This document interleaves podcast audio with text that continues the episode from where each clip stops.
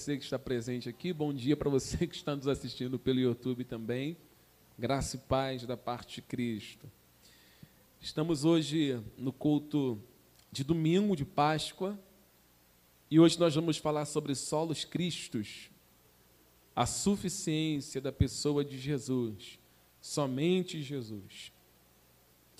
João capítulo 1, nós vamos ler versículo 29. Diz assim: Todos acharam?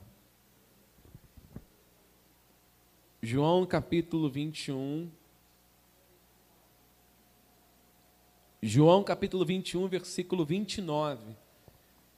Diz assim o texto: No dia seguinte, viu João a Jesus, que vinha para ele e disse: Eis o Cordeiro de Deus, que tira o pecado do mundo. 29. João capítulo 1, versículo 29. Falei o quê? Falei o quê? Foi mesmo? Falei isso não? Falei capítulo 1, versículo 29. Não falei? Olha lá, ó. Falei ou não falei? Falei e voltei. Tá bom. Tá bom, tá bom. Tá, calma. Por favor. João capítulo 1, versículo 29. Mas eu tenho certeza que eu já havia dito. Diz assim o texto: E no dia seguinte, viu João a Jesus que vinha para ele e disse: Eis o Cordeiro de Deus que tira o pecado do mundo. É este a favor de quem eu disse que após mim vem um varão que tem a primazia porque já existe antes de mim. Eu mesmo não o conhecia, mas a fim de que ele fosse manifestado a Israel, vim por isso batizando com água. Amém? Vamos orar. Pai, em nome do Senhor Jesus, nós pedimos a Ti nesse momento importante para a igreja entendimento, sabedoria, compreensão para que todos nós que aqui estamos sejamos edificados. Dependemos exclusivamente do Senhor, do seu Santo Espírito e da bondade de Deus Pai. Fale conosco, Pai, de uma forma que a tua igreja seja edificada como o Senhor sempre tem feito. Em nome de Jesus. Amém. Irmãos, sentem, por favor.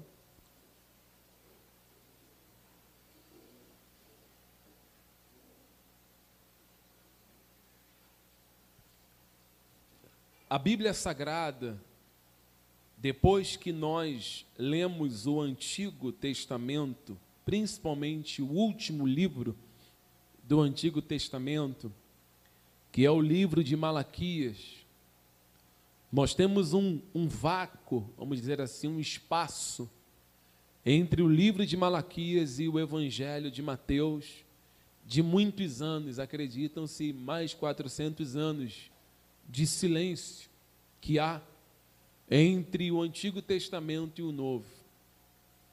Muitas coisas, até os dias de hoje, são especuladas. Muitos pregadores, teólogos afirmam coisas que a Bíblia Sagrada não diz. Sabemos que a igreja sofreu muitas perseguições é, no Novo Testamento, sabemos que o povo de Deus deixou de receber informações da parte de Deus logo após o livro do profeta Malaquias, isso é fato, porque não há registro algum sobre essas informações na história. Mas Depois de 400 anos de silêncio, Deus agora coloca mais uma vez para rodar em curso aquilo que já havia sido prometido, dito no Antigo Testamento. Lá no livro de Gênesis, no capítulo de número 3, nós encontramos Deus prometendo aos descendentes de Adão uma absolvição da transgressão cometida pelo próprio. Ou seja, Adão transgrediu contra Deus junto com Eva, o pecado entrou no mundo e, consequentemente, todos os homens são pecadores. E eles precisam agora de um remidor, alguém que possa remi-los de transgressão, alguém que possa substituir, ou seja, tomar o seu lugar. A raça humana, os descendentes de Adão, necessitam de um mediador. A palavra mediador, é, no original, no, na tradução original, mediador é aquele que se coloca ao meio, é aquele que se coloca entre Deus e se coloca entre o homem, ou seja, o que estava entre o homem e Deus era o pecado. A transgressão fazia a separação entre Deus e o homem, o pecado as iniquidades não permitiam o homem ter acesso a Deus. Então o homem precisava de um mediador. A história ela se desenrola e nós encontramos no livro de uh, Levítico, na verdade já no livro de Êxodo nós encontramos a primeira aparição desse mediador, ou seja, aquele que futuramente seria o protetor dos seus filhos, da sua descendência, da morte que já era uma consequência para toda a raça humana. E nós encontramos isso em Êxodo capítulo 12. Quando nós abrimos o livro do Êxodo, nós encontramos a primeira instituição da Páscoa, ou seja, o povo de Israel, de Israel, depois de 400 anos de escravidão na terra do Egito, sofrendo, oprimido, eles vão receber a libertação da parte de Deus. Porém, essa libertação vai ser muito dolorosa para os egípcios e ela vai ser de muito trabalho para os hebreus, porque Deus dá orientações para que sejam cumpridas aos hebreus. E que orientações são essas? Eles deveriam se preparar, eles deveriam pegar um carneiro, eles deveriam pegar essa carne e assar no fogo, eles deveriam pegar pães asmos, eles deveriam pegar ervas, ervas amargas, deveriam pegar o sangue do animal e passar o sangue do animal na verga da porta para que a morte não entrasse na casa e os primogênitos fossem mortos. Ou seja, nós estamos vendo já no livro do Êxodo, que é chamado da primeira Páscoa, já a misericórdia de Deus em curso sobre os descendentes de Adão, os descendentes de Abraão também. E nós vamos vendo na história que essa substituição, esse ato substitutivo, ele continua, ou seja, o homem necessita de derramamento de sangue para que haja remissão. Sem o derramamento de sangue, sem o sacrifício dos animais, não haveria remissão de pecados. Então houve a necessidade de sempre que havia transgressão no meio do povo de Israel, os sacerdotes, o primeiro sacerdote Arão e os seus filhos, eles tinham por obrigação pegar animais, sacrificar esses animais, colocar esse animal no altar. O fogo tinha que consumir todo o animal. Eles tinham que pegar as cinzas, levar para fora, para que o sacrifício fosse perfeito. Era um sacrifício juntamente com o holocausto. Sacrifício é quando o sangue do animal é todo derramado e não sobra nada no corpo do animal. E holocausto é quando o corpo do animal é todo consumido pelo fogo. Então eles necessitavam de fazer holocausto e sacrifícios para que houvesse absolvição de pecado. Só que a história nos mostra, a história nos mostra que os animais, os sacrifícios feitos é, por sangue de animais, o sacrifício feito por, ah, por todos os sacerdotes, não surtiu um efeito pleno sobre a raça humana. O efeito pleno que nós falamos é o homem ser justificado totalmente da sua transgressão, ou ser limpo totalmente do ato cometido. A nossa mente, ela é uma fábrica de pecado. O nosso pensar, ele é uma fábrica de ídolos o tempo inteiro. E nós necessitamos, desde quando o homem transgrediu até hoje, os seres humanos necessitam de um perdão que não seja um perdão mediano, tem que ser um perdão total, aonde ele vai abranger a mente corrompida e o ato que vai ser também consumado como corruptor. Porque se o homem ele é perdoado somente no ato cometido, a mente, que é o ato, que na verdade é o campo que provoca a corrupção, ela não é absolvida.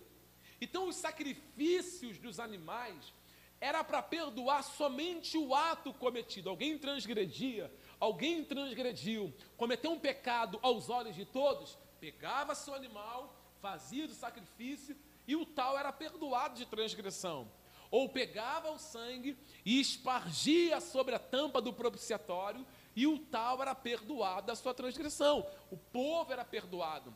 Mas o problema não é o externo. O maior problema do ser humano é o interno. E o sangue dos animais não tinha um efeito interno, só externo. Eles só eram usados para um perdão, eu abro aspas aqui, como se fosse artificial. O problema do homem é interno. Quando você lê uh, Mateus capítulo 15, se eu recordo bem, Jesus diz assim: que a prostituição, que os roubos, a mentira e todas as classes de pecados do ser humano provém do seu coração. Jesus deixa claro que o problema do ser humano é dentro de si.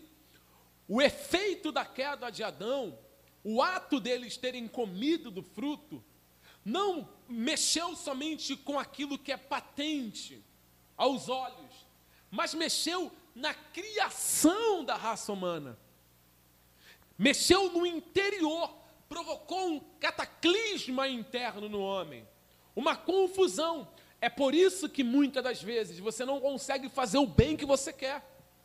Como Paulo dizia, o bem que eu quero não faço, e o mal que não quero faço, porque nós temos um conflito interno dentro de nós, que nós jamais vamos conseguir fazer aquilo que é agradável para Deus, porque nós, homens e mulheres, em essência, somos maus.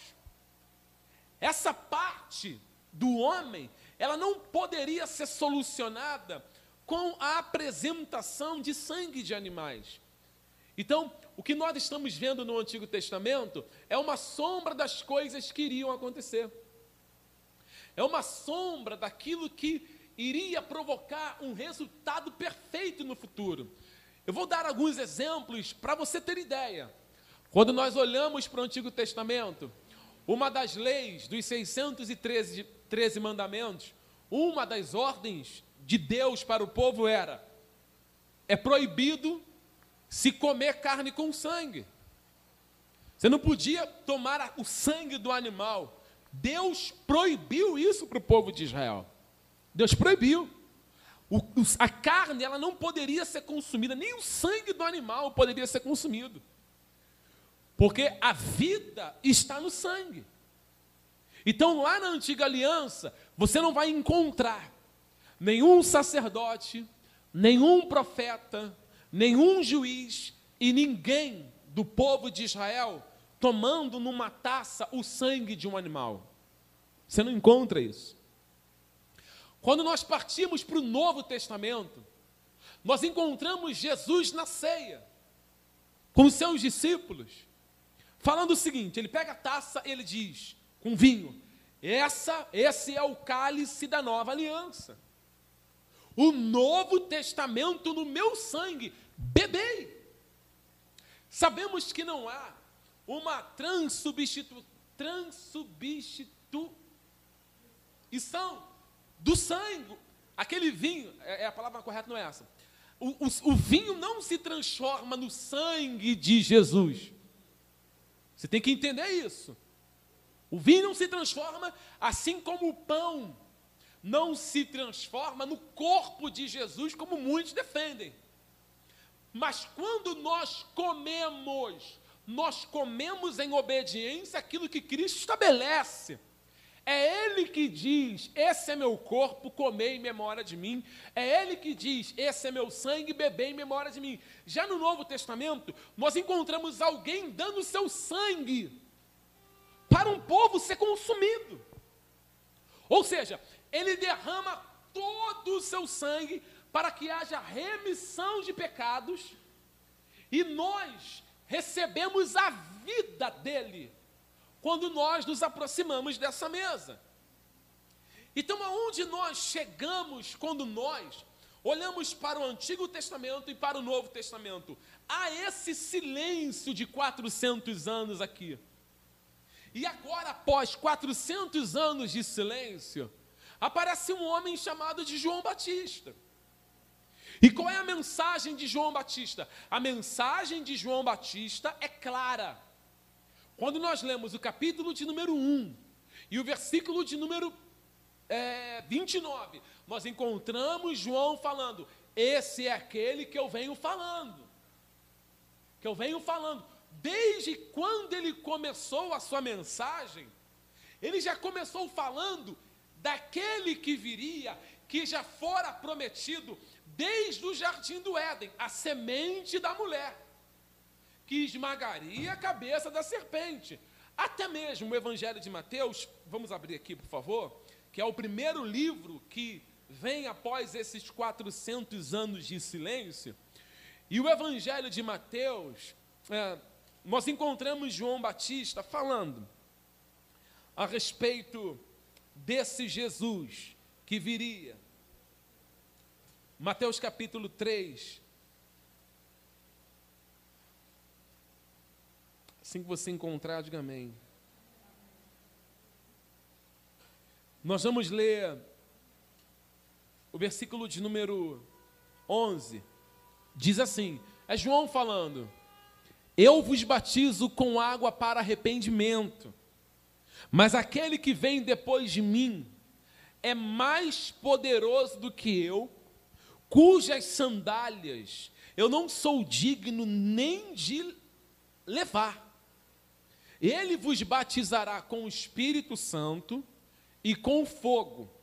A sua pá ele a tem na mão e limpará completamente a sua eira, e recolherá o seu trigo no celeiro, mas queimará a palha em fogo inextinguível. Ou seja, João Batista está aproximando-se do batismo de Jesus, e João está indo ao encontro dele, e João está dizendo: Olha, esse aí é aquele que vem após mim, cujas sandálias eu não sou digno de desatar. Esse é aquele prometido, esse é o mediador. Ele é o único que tem o poder de batizar com o Espírito Santo, ele é o único que tem o poder de salvar, e ele é o único que tem o poder de derramar fogo ou de lançar ao fogo. Ele é o único, não há outro além dele. Somente ele, João, que é a voz que clama no deserto, ele coloca Jesus como a única pessoa que pode dar vida para os homens. Quando nós lemos o mesmo capítulo, capítulo 3, nós encontramos aqui no versículo de número 13, vamos ler, por favor. Versículo 13. Vamos lendo, igreja, rapidinho. Por esse tempo dirigiu-se Jesus da Galiléia para o Jordão, a fim de que João o batizasse. E ele, porém, o dissuadia, dizendo: Eu que careço, eu que preciso ser batizado por ti, e tu vens a mim. Mas Jesus lhes respondeu: Deixa por enquanto, porque assim nos convém cumprir toda a justiça de Deus. Então ele o admitiu e, batizando Jesus, saiu logo da água, e eis que se lhe abriram os céus e viu o Espírito de Deus descendo como pomba, vindo sobre ele, e eis uma voz dos céus que dizia: Este é o meu filho amado em quem eu me comprazo. Essa voz não veio do além. Essa voz que vem do céu no batismo é a voz do mesmo Deus, amém, igreja? Que falou com a serpente no jardim do Éden, que falou com Adão no jardim do Éden, e que falou com Eva no jardim do Éden. É a mesma voz, é a mesma pessoa, é Deus. Agora no Novo Testamento, o próprio Deus está dizendo: esse aí, que está sendo batizado por vocês, é o meu filho, é a semente da mulher, é o mediador, é o sumo sacerdote, é a própria justiça, é o remidor, ele é o único que pode salvar as almas de vocês. Deus está trazendo uma afirmação que ele já havia dito lá atrás para o povo de Israel. Ele já havia prometido para Moisés, para o povo de Israel, que enviaria não um, mas o profeta. E qual era a ordem? A esse profeta o povo tinha que ouvir. Ele estava falando do seu próprio filho que é a única pessoa que pode trazer vida para os homens. Livro de Deuteronômio, eu vou ler bastante texto hoje. Esse assunto, esta sola, solos Cristos, nos dá uh, um amplo, uma ampla oportunidade de lermos detalhes das Escrituras para aplicarmos sobre a igreja e também dá a você essa oportunidade de você conhecer um pouco mais do que a palavra de Deus fala. Em Deuteronômio capítulo 18, quando nós lemos o versículo 15, vamos abrir. Versículo 15. Diz assim: O Senhor teu Deus te, suscita, te suscitará um profeta no meio de ti Deuteronômio 18, 15. E de teus irmãos, semelhante, semelhante a quem, igreja? Quem é que está falando isso? É Deus. Deus está falando: o Senhor teu Deus levantará um profeta no meio de ti, de teus irmãos, semelhante a mim, a ele ouvirás. Deus está dizendo para o povo: daqui a um tempo eu vou levantar um profeta, semelhante ao próprio Deus. Ou seja, a palavra semelhante aqui, ela deriva da palavra original igual. Mesma essência, mesma pessoa. Esse profeta que vai ser levantado por Deus, que vai ser dado ao povo de Israel, Deus diz no Antigo Testamento, e Deus, mais uma vez, ele vai ratificar dizendo que é para ouvi-lo somente a Ele. Veja que no Antigo Testamento, a ordem é para ouvir a esse profeta.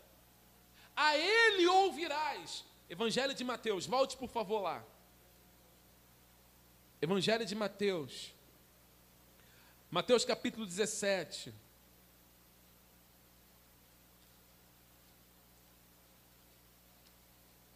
Não existe outro para se ouvir, porque nenhum outro recebeu legitimidade do próprio Deus. Nenhum outro, nenhum outro ser, nenhuma outra pessoa recebeu legitimidade, ou seja, autenticidade. Não foram autenticados com a voz vinda do céu. O único que foi autenticado, carimbado, autorizado a ser ouvido. É esse aqui. Que tanto no antigo como no novo, ele recebe da parte do próprio Deus essa, essa autoridade de falar e o povo dá crédito àquele que ele diz, porque da boca desse profeta não sairá palavras ao vento, da boca desse profeta não sairá enganos, da boca desse profeta não sairá orgulho, prepotência, mas da boca dele sairá somente a palavra de vida. E aí, em Mateus capítulo 17, versículo de número, uh, sim, versículo 1. Seis dias depois, tomou Jesus consigo a Pedro e aos irmãos Tiago e João, e os levou em particular ao alto monte, e transfigurou-se diante deles, o seu rosto resplandecia como o sol, e as suas vestes tornaram-se brancas como a luz.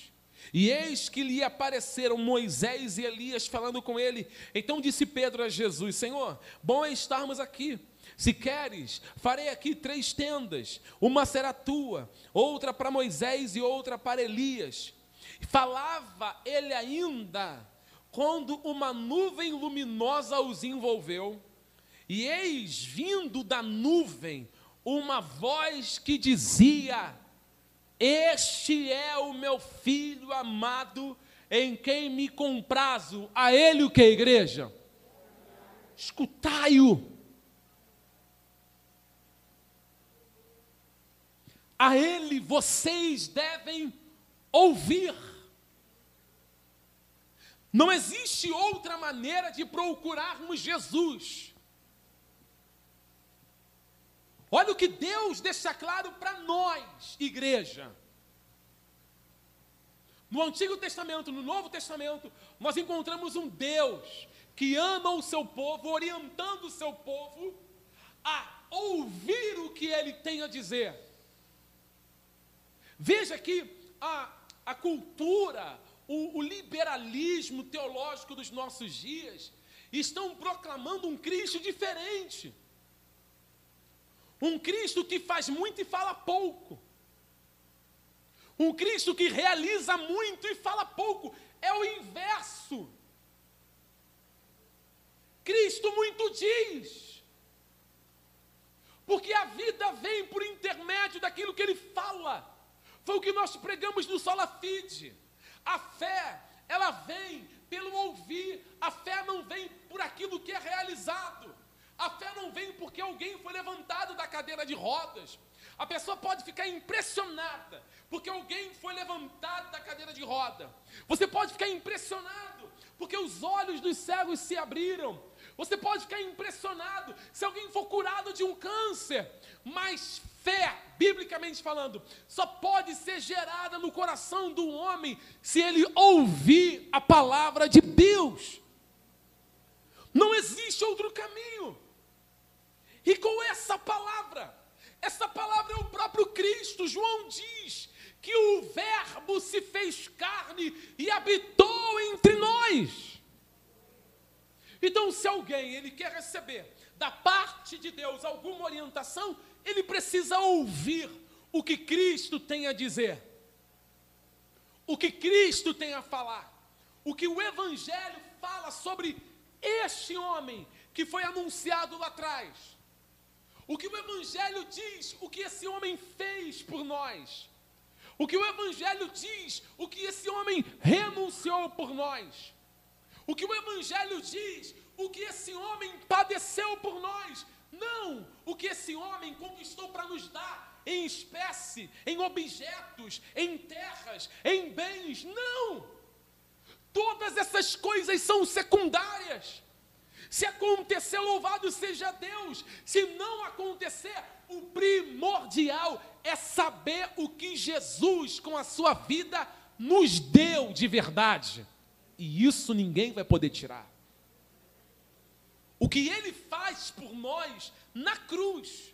Então nós não podemos adorar um Deus sem ira. Nenhum de nós viemos ao culto para adorar um Deus sem ira. Deus é um Deus irado. Quem prega que Deus não tem ira, mente, porque Deus é um Deus irado. Não se pode pregar sobre Deus sem falar da sua ira. Não se pode falar de homens que vêm para Cristo, que correm para Cristo sem pecado. Todos nós que viemos para Cristo temos pecados. Nenhum de nós aqui podemos anunciar um Cristo sem cruz. Então nós temos que olhar esses três pilares. Nós temos um Deus irado, nós temos uma nação, um povo, uma humanidade pecadora e nós temos um Cristo com cruz. Então, aonde entra o liberalismo que quer abolir ou quer colocar para escanteio o que que Jesus realmente fez? O que significa solos Cristos? O que, que essa palavra, essa sola significa para a igreja? Não dá para falar de Jesus sem falar de cruz. Não dá para falar de cruz sem falar de pecado. Não dá para falar de pecado sem falar de ira. A ira de Deus vem sobre os filhos da desobediência. E Jesus, ele é crucificado por causa dessa desobediência. É por causa disso que eu disse lá no início da pregação que o sangue de animais não produziram o efeito necessário. É só por intermédio do sangue que verteu da cruz, que foi passado, que foi escorrendo pela via dolorosa, só através desse sangue que a consciência caída do homem, ela pode ser ferida pela palavra de Deus. E a mente cauterizada ser liberta pela vontade e pela palavra de Deus, e você abrir os seus olhos e reconhecer que não existe Salvador fora de Cristo, que Cristo é o único que pode salvar a nossa alma perdida. Então, como que isso vai acontecer se nós não pregarmos o Evangelho? Como que isso vai acontecer se nós não pegarmos as Escrituras? para lermos as Escrituras. Esse é o sermão de Pedro. Essa é a pregação de Paulo. Essa é a pregação dos apóstolos. O primeiro sermão do apóstolo Pedro. Logo após, na verdade, o, o sermão que vem três mil almas para Jesus, Pedro prega um outro sermão. Ele dá continuidade a esse sermão. E a sua pregação é maravilhosa. Porque os homens estão acusando os discípulos de muitas coisas, acusando os cristãos de muitas coisas, mas Pedro sai em defesa. Pedro diz para aquele povo, para aquela nação, para aquelas pessoas, que só existe um Salvador, que não existe outro. Atos dos Apóstolos, capítulo 4. Vamos, vamos lendo. Atos dos Apóstolos, capítulo 4. Nós já vamos aplicar a mensagem, nós vamos ler primeiro. Amém, igreja? Atos capítulo 4. Vamos ler. Atos dos Apóstolos, capítulo 4. Nós vamos ler o versículo de número 5. Vou fazer uma leitura um pouco extensa, mas você pode acompanhar. No dia seguinte, reuniram-se em Jerusalém as autoridades, os anciãos, os escribas, como sumo sacerdote, Amás Caifás, João, Alexandre e todos os que eram da linhagem do sumo sacerdote. E pondo-os perante eles, os arguiram com que poder ou em nome de quem fizeste isso?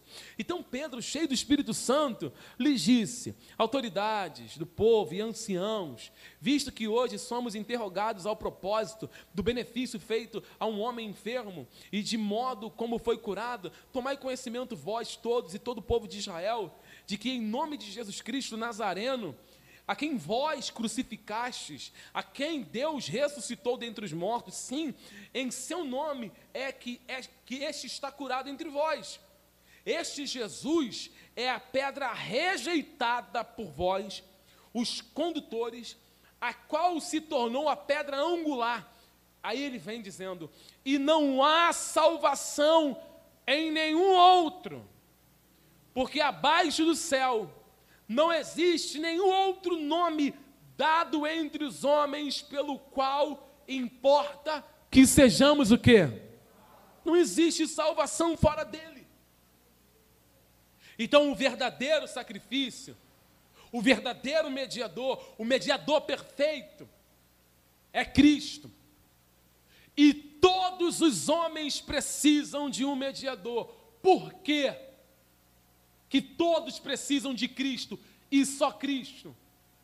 Porque nós não vamos encontrar em nós mesmos justiça própria. Se você correr e matar um cordeiro, não deu certo no Antigo Testamento. Não vai te justificar plenamente. Então você precisa de um mediador. Uma pergunta: quem aqui entre nós comete pecado?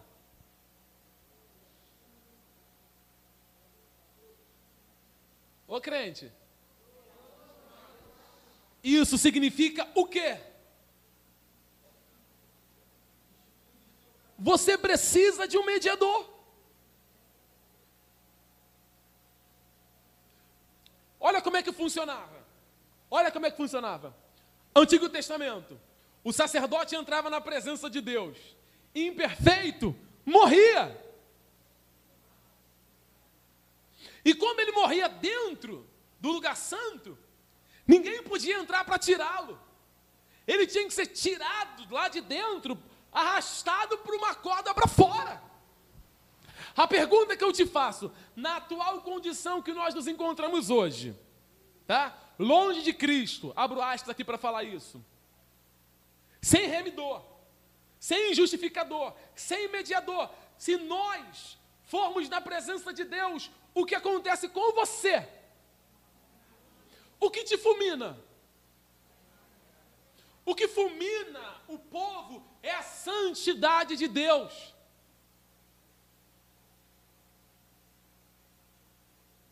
A santidade de Deus também consome. Amém, igreja?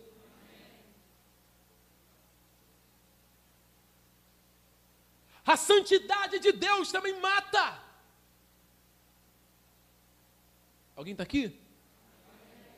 Quando nós cantamos, só tu és santo, não há outro como tu. Realmente, só Ele é santo. E nós somos o quê? Transgressores, pecadores. Então é, ba é balela. Quando você fala assim, fulano é um grande homem de Deus. Não, não, não, não, ele precisa de um mediador. Ah, Beltrano é uma grande mulher de Deus. Não, não, não, não. Precisa de um mediador. Olha, fulano ora direto no monte, jejum, oração. Aquilo que a mulher, nada. Precisa de um mediador. Amém, irmãos? Porque senão, se Cristo não estiver no meio, o que acontece? Morre. Somos consumidos. Vamos voltar um pouquinho aqui, eu já, já continuo aqui. Ó, lembra de usar a arca está tombando, Uzá tocou, qual foi o resultado? Morreram. Os filhos de Arão apresentaram um fogo estranho, qual foi o resultado? A santidade de Deus também mata.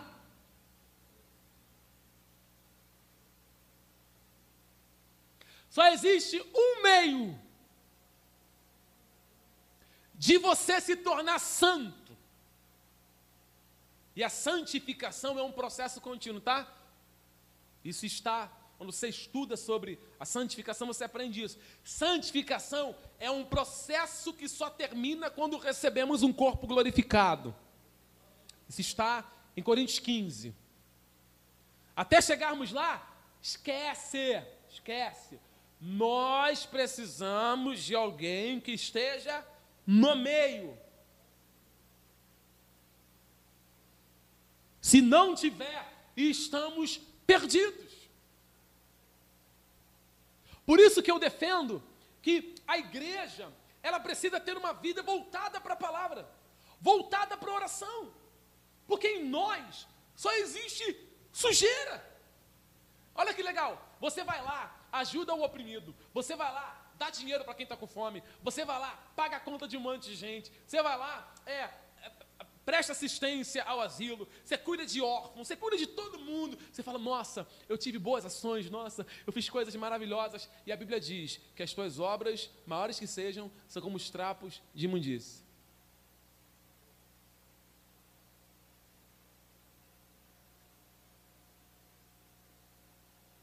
Porque obra perfeita só se encontra em Cristo. A igreja deve deixar de tomar essas, ati essas, essas atitudes? Não. Temos que ajudar as pessoas. Mas nós só fazemos isso por causa dele. Porque a igreja não há bondade em nós, não. Vou falar para você aqui, parece até uma heresia, mas não é não. Existe maldade na nossa bondade. Você sabia disso?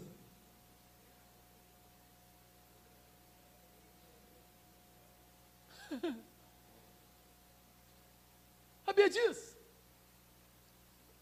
É incrível. Existe. Existe hipocrisia até nas nossas verdades. Por isso que nós precisamos dele. É lindo, né? Amém, igreja? Alguém está aqui? É lindo, é lindo quando nós falamos assim: é Páscoa, é domingo de Páscoa. Opa, Jesus morreu, aleluia. Vamos falar do sentido da Páscoa. Vamos.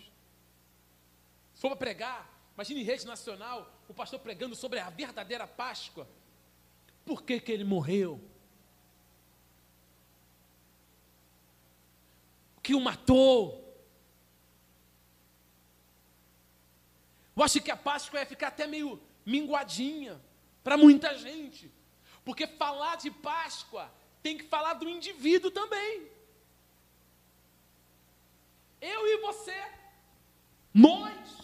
Aleluia. Ele ressuscitou. Glória a Deus. Mas pense, igreja. Jesus ressuscitou para quem?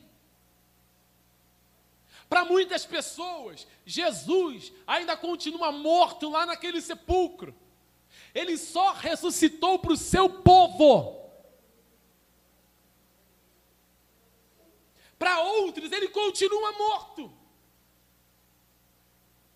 Dentro daquele sepulcro, ou seu corpo foi roubado, mas nós sabemos que ele está vivo, porque ele está aqui conosco nesse culto. Nós sabemos disso. Então por que, que eu preciso de Jesus? Porque sem Ele eu estou perdido. João 15, abra por favor.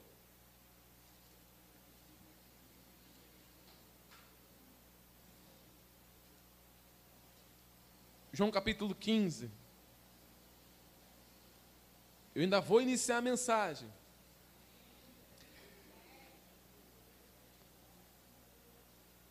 João capítulo 15, vou terminar aqui já essa introdução. João capítulo 15, versículo 1, Jesus falando, tá? Eu sou a videira verdadeira e meu pai é o agricultor. Todo ramo que está em mim e não der fruto, ele o corta. E todo que dá fruto, limpa para que produza mais fruto. Vós estáis limpos pela palavra que vos tenho falado, permanecer em mim e eu permanecerei em vós. Como não pode o ramo produzir fruto de si mesmo, se não permanecer na videira? Assim, nem vós podeis dar, se não permanecerdes em mim. Eu sou a videira, vós os ramos, quem permanece em mim e eu nele, esse dá muito fruto, porque sem mim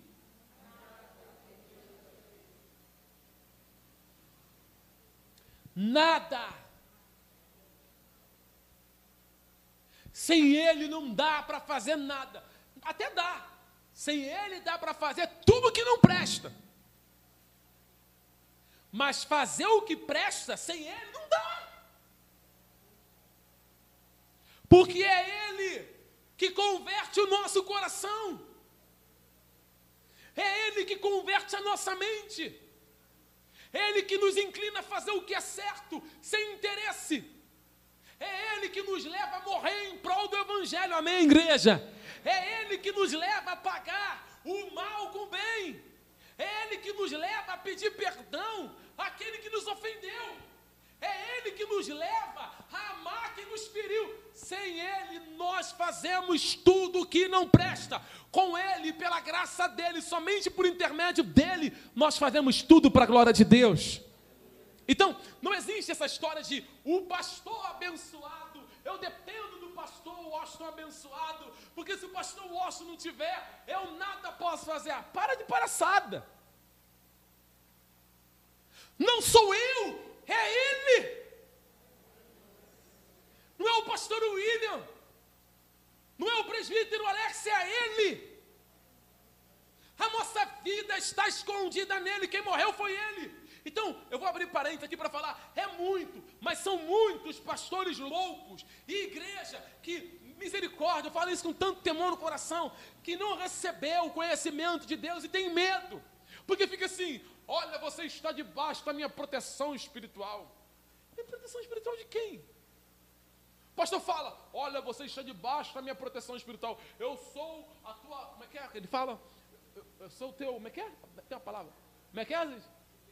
Eu sou a tua cobertura. Você, ah, ah, pensa comigo. Pensa. Se você dependesse da cobertura espiritual de homens para ficar livre de alguma coisa.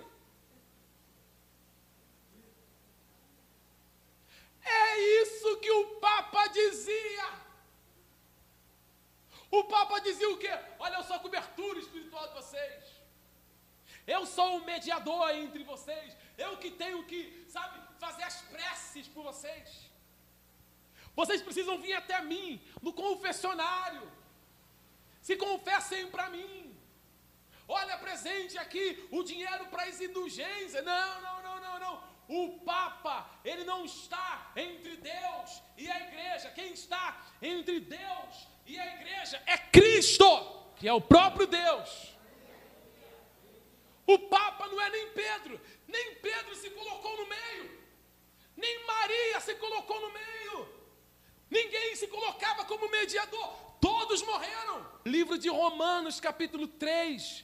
Romanos, capítulo 3. Abra por gentileza. Romanos, capítulo 3. Amém. Rapidinho, vamos lá. Romanos capítulo 3, versículo de número 21. Romanos 3, 21. Mas agora, sem lei se manifestou a justiça de Deus, testemunhada pela lei e pelos profetas, justiça de Deus mediante a fé em Jesus Cristo, para todos e sobre todos os que creem, porque não há distinção, pois todos o que? E carecem da glória de Deus. O Papa tem pecado. Os apóstolos tinham pecados. Nós temos pecados. Pastores têm pecados. Apóstolos têm pecados. Bispo tem pecados.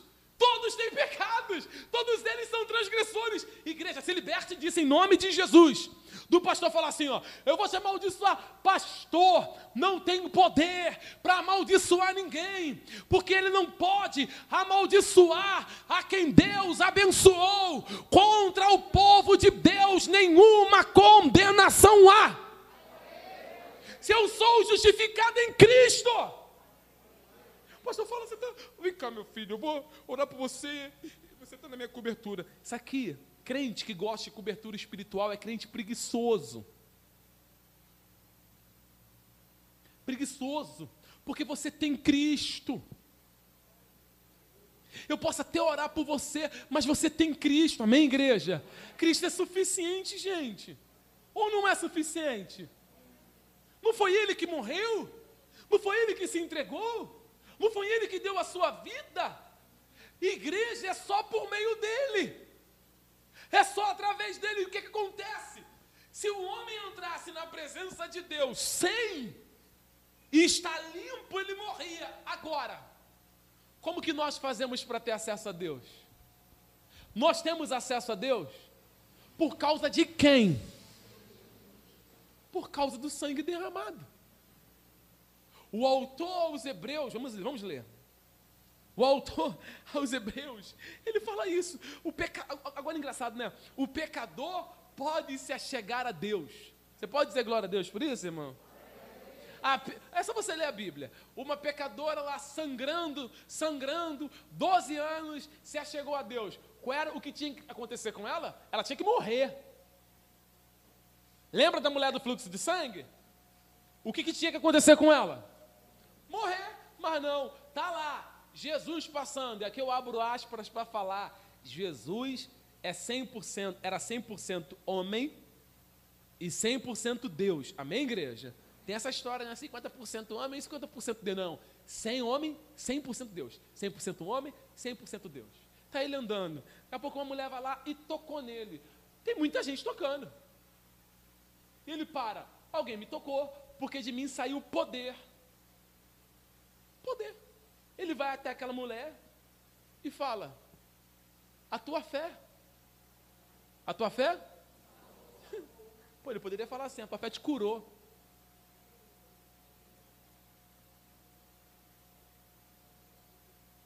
Tua fé te salvou. Veja que a ordem natural era a morte, mas ela se achegou a Cristo de uma forma que ninguém outrora poderia se chegar. Lembra do leproso? Se quiseres, pode me tornar limpo. O que, que o leproso merecia? Apedrejamento. E ele foi curado por Jesus. Lembra da mulher samaritana? Ele não podia nem chegar perto.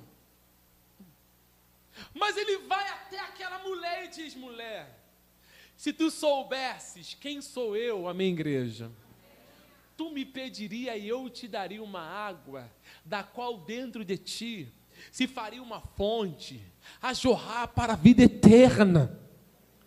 Aquela mulher foi salva. Lembra de Zaqueu? Desce depressa, porque me convém repousar na tua casa hoje. Jesus disse que a salvação foi até a casa de Zaqueu. Você olha para a história, você olha para Mateus, você olha para a história, você olha para o ladrão da cruz. Gente, o ladrão está morrendo, sem salvação. E Jesus está lá, sozinho. Amém, igreja? No meio, um lá, um cá, e ele no meio. Não tem apóstolo não tem ninguém. É ele e dois ladrões. Quem é que salvou o ladrão?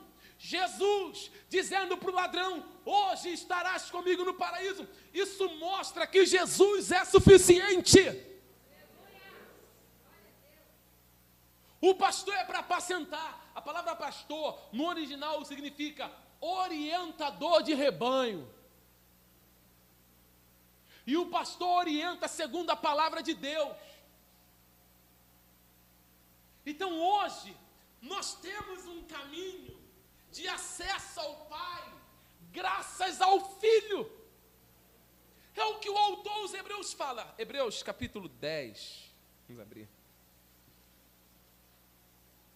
Hebreus 10.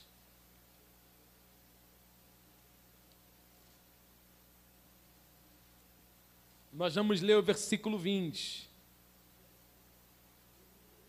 Hebreus 10, versículo de número 20, dizendo: Este é o sangue da aliança, a qual Deus prescreveu para vós outros.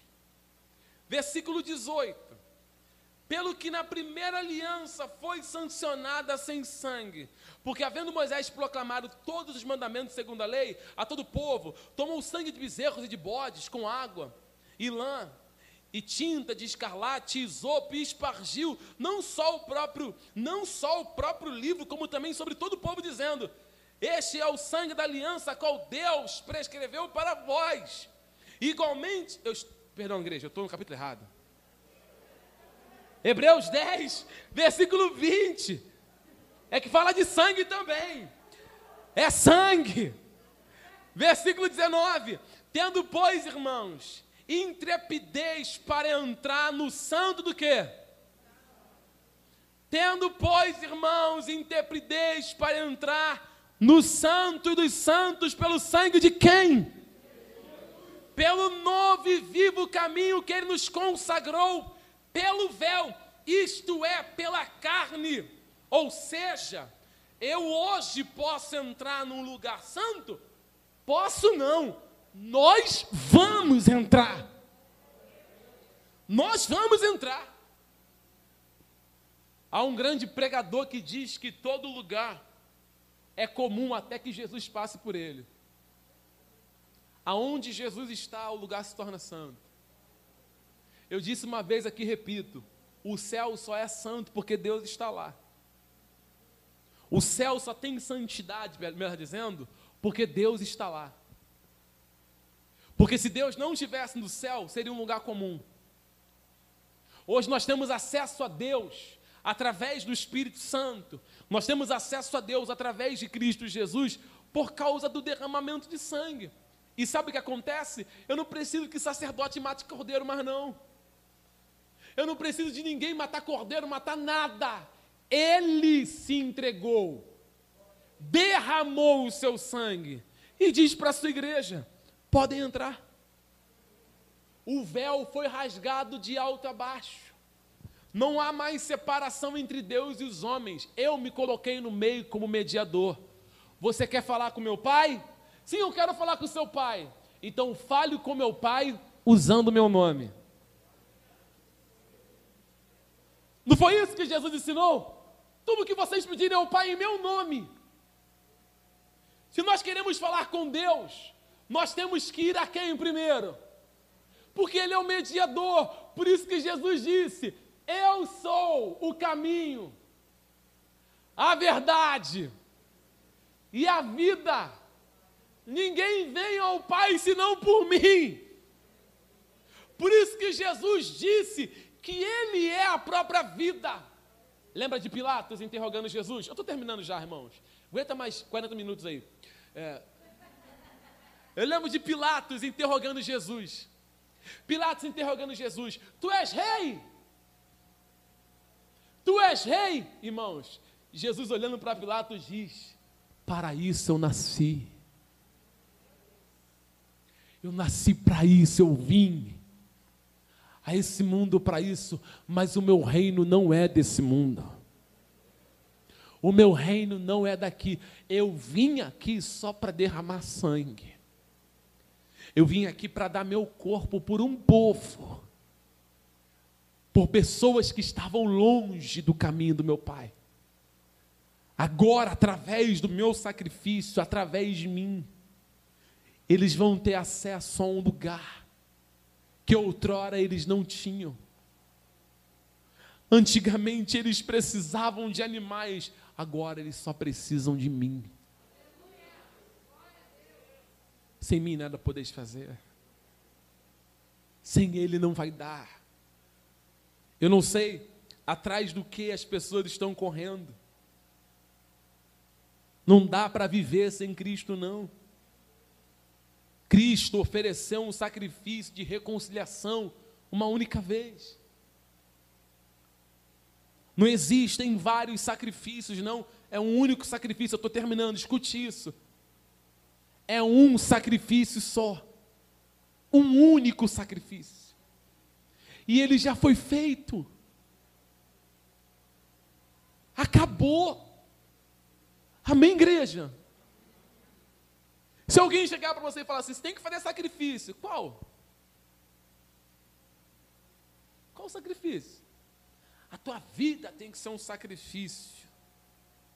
Não, a minha vida não tem que ser um sacrifício, não. A minha vida tem que ser um ato de obediência contínua por aquele para aquele que se sacrificou por mim. Sacrifício já foi feito. É igual o texto isolado que as pessoas usam, né? A pessoa pega o texto e isola, isola o texto e fala assim: o bom pastor dá vida pelas ovelhas. Aí usa para falar dos pastores de hoje. Fala, tá vendo, pastor? Tem que morrer pela igreja. Eu nunca li isso na Bíblia. Eu nunca li, nunca li. Se te ensinaram, te ensinaram errado. Nunca li. Está escrito lá que o bom pastor dá vida pela igreja. Não é isso? Está escrito? Mas o contexto, está falando de quem? Ele mesmo responde: Eu sou o bom pastor. Ele está falando: Eu vou dar a minha vida por vocês. Ou seja, o pastor Washington não é ovelha? Ele deu a vida dele também pela minha, pela sua, por todos nós que estamos aqui. Então, vamos ler 2 Timóteo capítulo 2 para terminar? A minha vontade não é terminar, fiquem cientes, tá?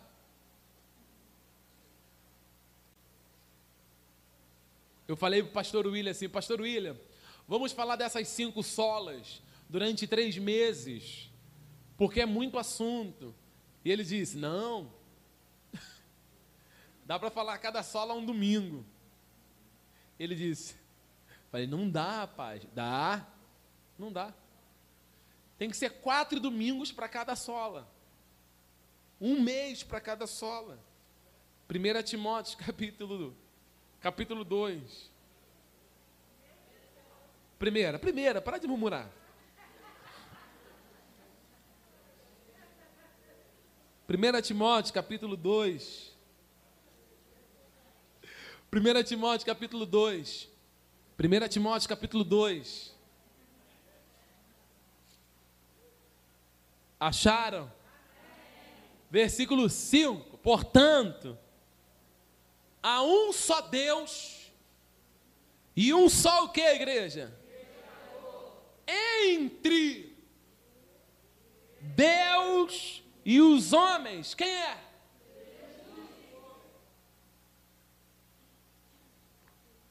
Quem é que está entre Deus e os homens? Acabou. Acabou. Essa é a verdadeira cobertura espiritual. Não há no presente, chamado século, tempo, não há dúvidas de que o que Jesus fez nos aproximou de Deus. Estávamos destituídos da glória de Deus, mas Cristo nos trouxe de volta. Estávamos negros, cheios de pecado, mas Cristo nos lavou com o seu sacrifício. Ele se, ele se entrega, é pendurado na cruz se faz maldição para que você se transformasse não em uma bênção, mas para que nós fôssemos transformados em abençoados. Todas as vezes que você olhar para você, diga que você é abençoado, mas nunca diga que você é uma benção, porque é mentira. Amém? Você não é uma benção. É duro ouvir isso, né, gente? Amém, igreja? É, é duro ouvir isso. Mas, perguntar para você: tu é uma benção? Mas você é abençoado? Quem te abençoou? Jesus. E como que ele me abençoou? Ele pegou a maldição, porque eu era maldito. Totalmente. Totalmente sujo. O que, que ele fez? Ele falou assim: vou trocar de lugar com Washington, com Marcos. Vou trocar de lugar com a Ana. Vou trocar de lugar com a Juliana. Eu vou pegar as maldições deles, os pecados deles, as transgressões deles e vou trazer para mim. Eu assumo o lugar deles. Eu me coloco como cordeiro substitutivo. Já que o salário do pecado, o que eles merecem receber a morte, eu vou trocar de lugar com eles. Eu morro e eles vivem. E ele foi para a cruz. Gálatas 3. Maldito todo aquele que for pendurado no madeiro. Ele se faz maldição para que hoje fôssemos abençoados. Irmãos, eu acordei de manhã, aleluia, glória a Deus por isso. Sabe o nome disso? Bênção de Deus por causa do sacrifício do seu filho. Por que, que nós estamos aqui? Por que, que nós podemos cultuar? Porque Cristo morreu no nosso lugar. Por que, que hoje tem ceia? Porque Cristo morreu no nosso lugar. Por que, que nós temos uma Bíblia aberta hoje para ler? Porque Cristo morreu no nosso lugar. A pergunta é: o que tira a tua paz? O que tira o teu sossego? Se Cristo morreu no teu lugar? O que faz você pensar que não vale a pena viver? Se Cristo morreu para você viver? O que vale a pena, o que, o que passa na tua cabeça, ao ponto de você pensar: não há mais esperanças para mim. Não havia esperança para você até Cristo nascer. Mas ele nasceu, segundo a profecia de Isaías 9. O menino se nos deu. E um filho nasceu e o principado está sobre os seus ombros e o seu nome será maravilhoso conselheiro, príncipe da paz e pai da eternidade. Se a paz está em Cristo, se Cristo é meu Senhor, se Ele é o meu remidor, se Ele é o meu mediador, por que eu não tenho paz? Porque eu não tenho vida.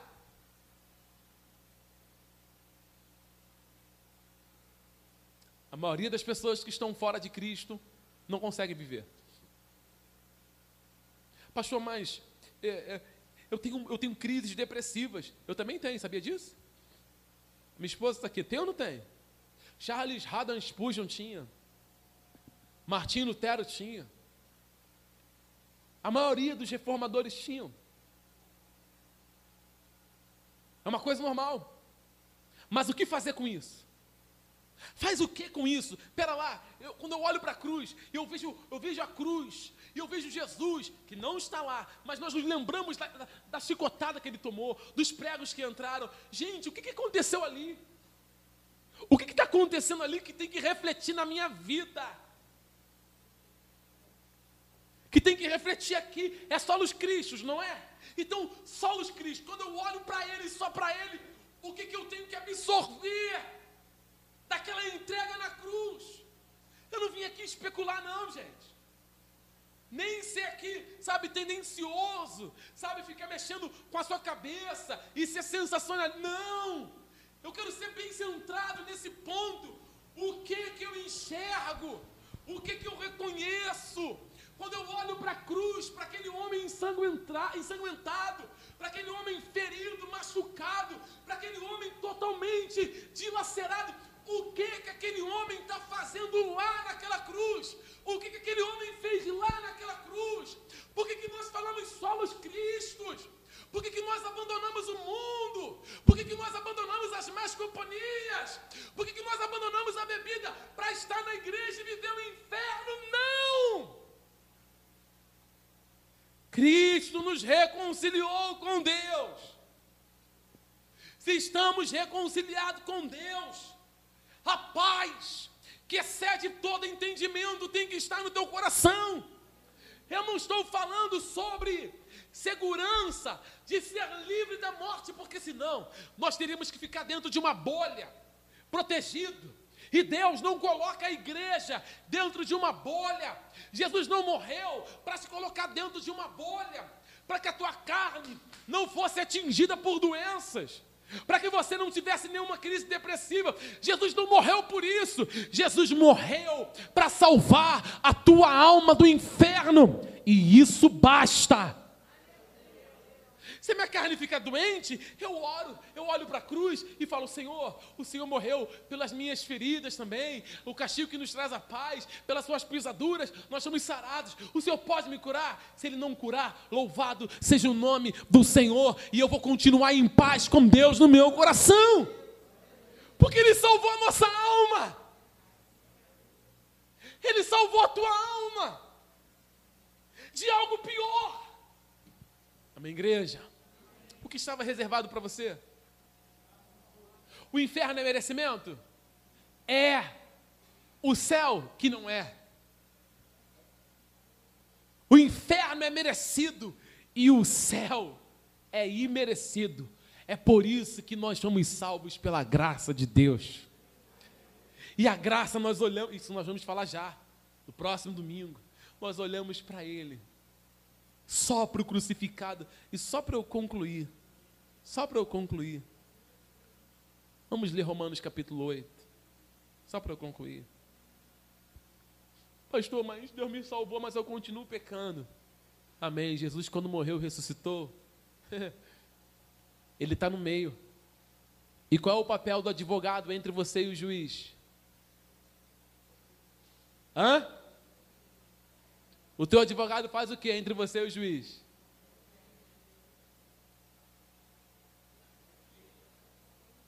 Ele faz o quê? É o teu advogado. Ele fica entre você e o juiz. O que, que ele faz? Ó, é meu cliente. Só que Jesus não te chama de cliente. Ele fala, são os meus filhos. Amém, igreja? Alguém aqui já pecou essa semana? Alguém aqui pegou essa semana?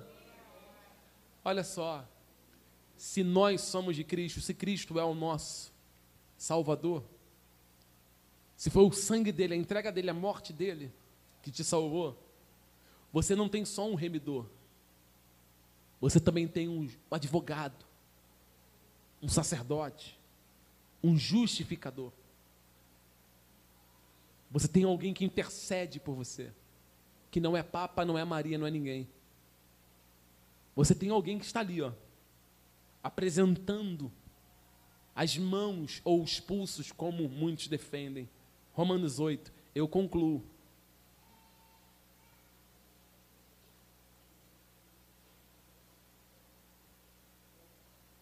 Romanos capítulo 8, vamos ler. Versículo 31. O que diremos, pois, à vista dessas coisas? Se Deus é por nós, aquele que nem poupou o seu próprio filho antes por todos, nós o entregou, porventura, não nos dará graciosamente com ele todas as coisas? Quem tentará acusação contra os escolhidos de Deus? É Deus quem o quê? Quem os condenará? É Cristo Jesus que morreu, ou antes que ressuscitou, o qual está aonde? E também intercede por quem? Epístola de João, capítulo 2. Primeira epístola.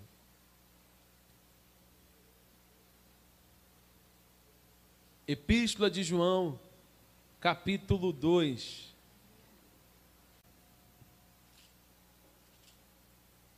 Epístola de João 2.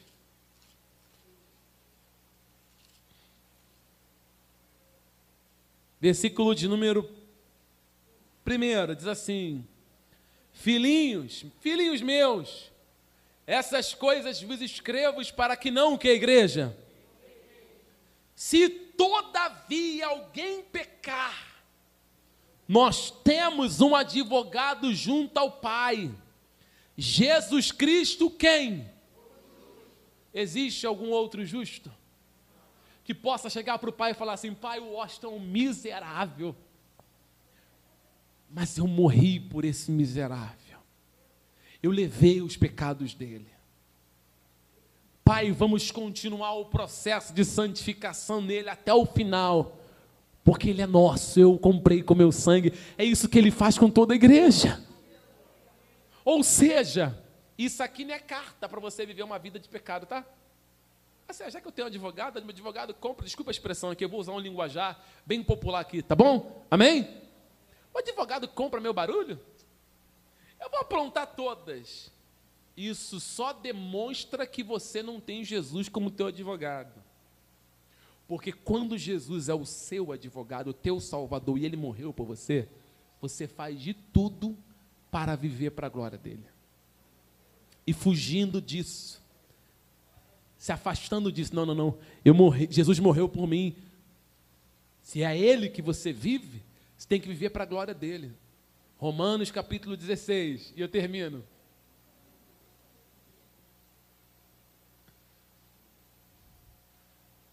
É muita coisa para falar. Não, não dá para falar. Eu estou resumindo. Romanos capítulo de número 16, vamos concluir agora sim. Eu só vou ler uma frase de Policarpo e vou terminar depois. Romanos 16. Como é que eu estou perdido aqui? Versículo 27. Diz assim: Ao Deus único e sábio, seja dada glória por meio de quem, igreja? Pelos séculos dos séculos. Só existe um que é digno de receber glória. Só um. E quando você é salvo nele, você vive para ele. Dando essa glória aqui, ó. Você não divide a glória que pertence a Jesus com mais ninguém. Quem te salvou não foi bispo, não foi pastor, não foi apóstolo, não foi diácono. Para com essa bobeira de falar, fulano ganhou minha vida para Jesus. Quem te salvou foi o Espírito Santo. É o Espírito Santo de Deus que faz essa obra excelente. Amém, igreja? Tem ninguém. A obra é dele. Quem convence é o Espírito Santo. Então você tem que dar glória e honra somente a Deus por causa de Jesus que morreu no seu lugar. E isso que eu vou ler para você, eu vou, vou ler na íntegra, para concluir, é o resultado de quando você está em Cristo. Esse é o resultado de uma pessoa salva. Eu li a história de Policarpo muitas vezes. E me chamou muita atenção quando eu reli o fato desse homem dizer palavras que às vezes faltam em nós.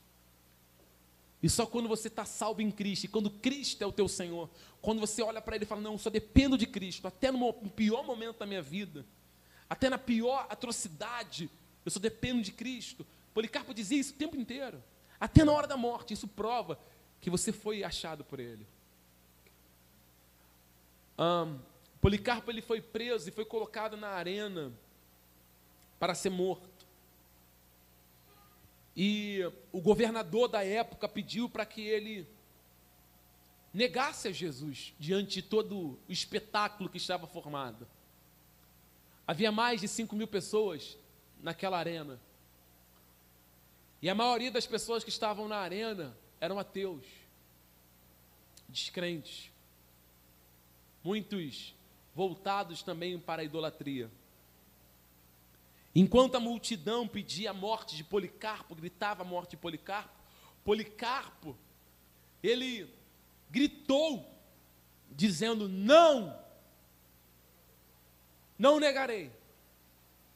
E o governador insistiu mais uma vez que ele negasse a Cristo. E Policarpo declarou, nos seus 86 anos de idade, ele disse: Há 86 anos eu tenho sido um servo, e ele, ele Deus, nunca me faltou. Como eu blasfemarei contra o meu rei que me salvou? Não estamos acostumados a nos arrepender do que é bom para mudar para o que é mal. O governador ficou muito furioso e disse: Você não sabe que eu tenho animais selvagens aqui à sua espera? Eu vou entregar o seu corpo para ser devorado pelos animais.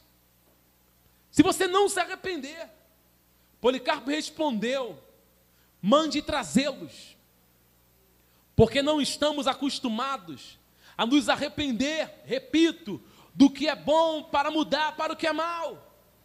E em seguida o governador ameaçou queimá-lo vivo. E Policarpo respondeu: Você me ameaça com fogo que queima durante um momento e logo se apaga?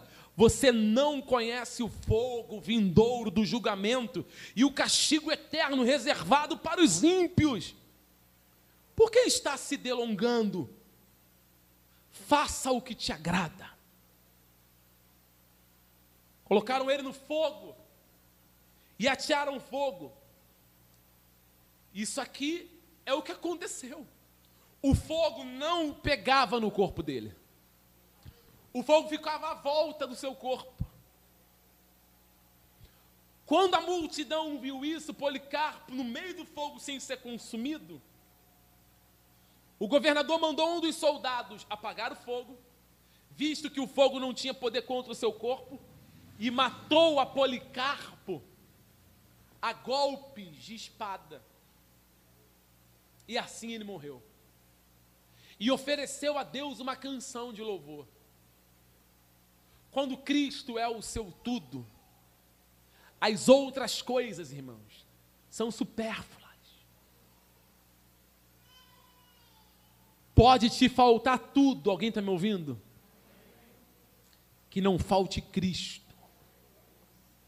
Teu marido pode te faltar.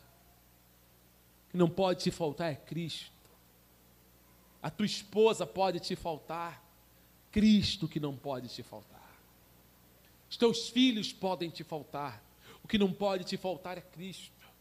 É muito triste ver gente chorando e se lamentando porque eu estou com falta do meu filho, estou com falta de dinheiro, estou com falta. Irmão, você já sentiu dor no peito e na alma por não sentir a presença de Deus? Você já sentiu saudade de Jesus?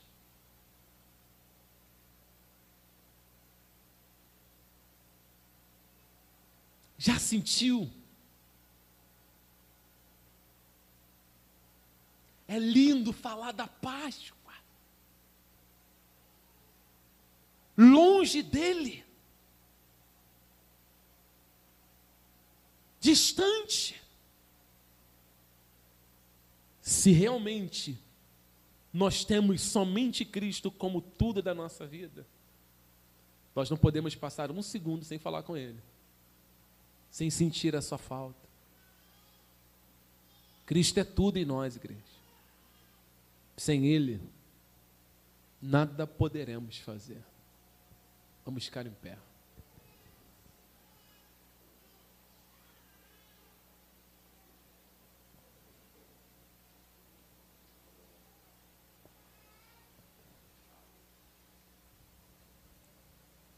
O que, que você tem que fazer como cristão?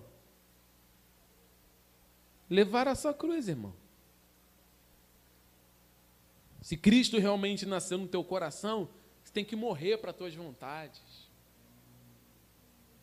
Amém, igreja? É só os Cristos? Ô igreja, é só os Cristo? É somente Ele que te salva? Ele é tudo que você tem? Não foi Ele que te salvou? Fica com Ele. Casa com Ele. Casa. Abrace. E não solte mais. Deus abençoe você. Deus abençoe a tua vida. Hoje e sempre. Vamos orar, irmãos? Vamos orar, irmãos? Nós vamos orar, na verdade, nós vamos louvar, e em seguida nós vamos ceiar. O horário está avançado, mas nós vamos cear.